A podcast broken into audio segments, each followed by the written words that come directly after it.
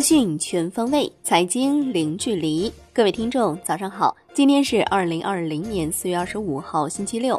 欢迎您收听陆家嘴财经早餐。首先来关注宏观方面，国务院总理李克强主持召开部分省市经济形势视频座谈会，要求稳住经济基本盘，促进经济恢复增长，加快全面复工复产，保住更多就业岗位，坚定实施扩大内需战略。扩大有效投资，用好地方政府专项债等政策，积极发展先进制造业和新兴产业。央行四月二十四号缩量续作五百六十一亿元 TMLF，中标利率百分之二点九五，上次是百分之三点一五。当天无逆回购操作，有两千六百七十四亿元 TMLF 到期。央行公布二零一九年中国城镇居民家庭资产负债情况调查报告。户均总资产三百一十七点九万元，家庭资产以实物资产为主，住房占比近七成，房贷是家庭负债的主要构成，占家庭总负债的百分之七十五点九。商务部要求抓紧完善与常态化疫情防控相匹配的消费促进方案，大力促进汽车消费，积极促进绿色节能家电、家具消费。着力恢复、扩大餐饮等服务消费，加快培育发展新型消费。来关注国内股市，上证指数收跌百分之一点零六，险守两千八百点；深成指跌百分之一点三三，创业板指跌百分之一点二七。两市成交额六千二百五十二亿元。本周上证指数跌逾百分之一，深成指跌百分之零点九九，创业板指跌百分之零点八四。北向资金净流入三十二点四九亿元。本周北向资金累计净流入二十四点一六亿元。香港恒生指数震荡收跌百分之零点六一，周跌百分之二点三。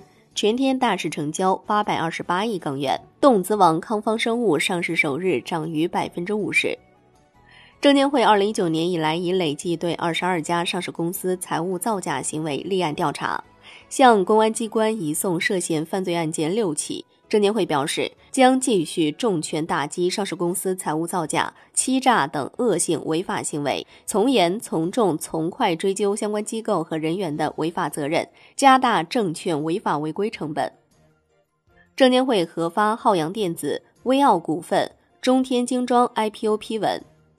新三板深化改革现里程碑式进展，全国股转系统将于四月二十七号正式启动股票向不特定合格投资者公开发行，并在精选层挂牌业务的受理与审查工作。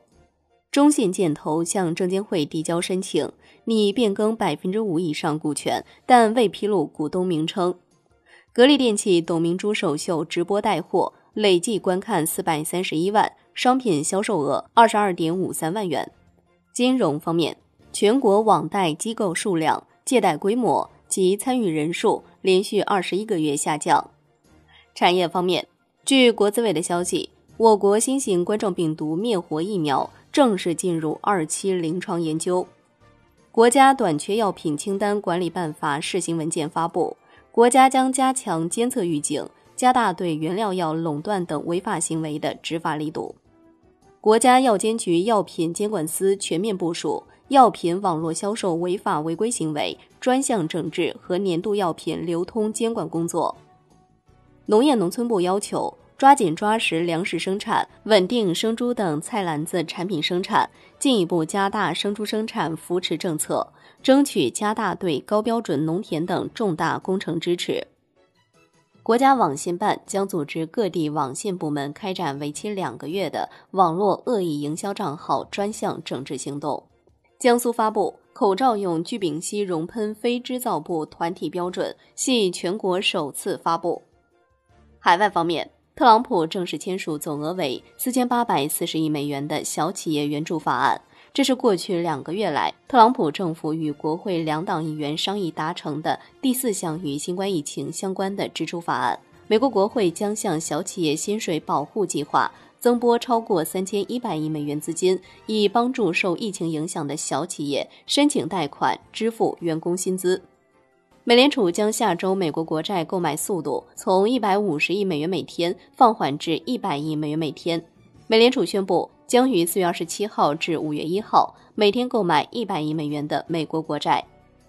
俄罗斯央行将基准利率从百分之六下调至百分之五点五，预计二零二零年 GDP 增速下滑百分之四至百分之六，通胀率将达到百分之三点八至百分之四点八。来关注国际股市，截至收盘，道指涨百分之一点一一，标普百指数涨百分之一点三九，纳指涨百分之一点六五。本周道指跌百分之一点九三，纳指跌百分之零点一八，标普五百指数跌百分之一点三二。欧洲股市全线收跌，本周欧洲股市亦全线走低。德国 D X 指数周跌百分之二点七三，法国 C C 四零指数周跌百分之二点三五，英国富时一百指数周跌百分之零点六。相关知情人士透露。美国联邦航空管理局对波音737 MAX 复飞的批复将推迟到夏末或初秋。商品方面，New Max 原油期货收涨百分之四点一二，报十七点一八美每桶，连涨三日，但本周跌百分之三十一点三六，为史上最大单周跌幅。COMEX 黄金期货收涨百分之零点零二，报一千七百四十五点七美每盎司，本周涨百分之二点七六。COMEX 白银期货收涨百分之零点零三，报十五点五三每每盎司，本周涨百分之零点五五。伦敦基本金属多数收涨，LME 七锡、LME 七千收跌。国内期市收盘涨跌不一，苹果主力合约涨停，能化品多数上涨，原油涨逾百分之四，黑色系、基本金属涨跌互现，贵金属均上涨。证监会批复大商所开展生猪期货交易。生猪是我国价值最大的农副产品，市场规模近万亿元。中国银行在就原油宝产品情况发布说明，对客户投资原油宝产品遭受损失深感不安，全面审视产品设计、风险管控环节和流程，在法律框架下承担应有的责任。债券方面，国债期货走势分化。长端表现强于短端，十年期国债期货冲高回落，收涨百分之零点一九。银行间现券中长端收益率延续下行，短端反弹。银行间市场资金宽松不改，隔夜利率依旧在百分之一下方。七天期则因跨越因素继续反弹近十六个基点。最后来关注外汇方面，在人民币对美元十六点三十分收盘价报七点零八二九，本周累计下跌六十五个基点。人民币对美元均价调升八十四个基点，报七点零八零三，本周累计调贬八十五个基点。好的，以上就是今天陆家嘴财经早餐的精华内容，感谢您的收听，我是夏天，下期再见喽。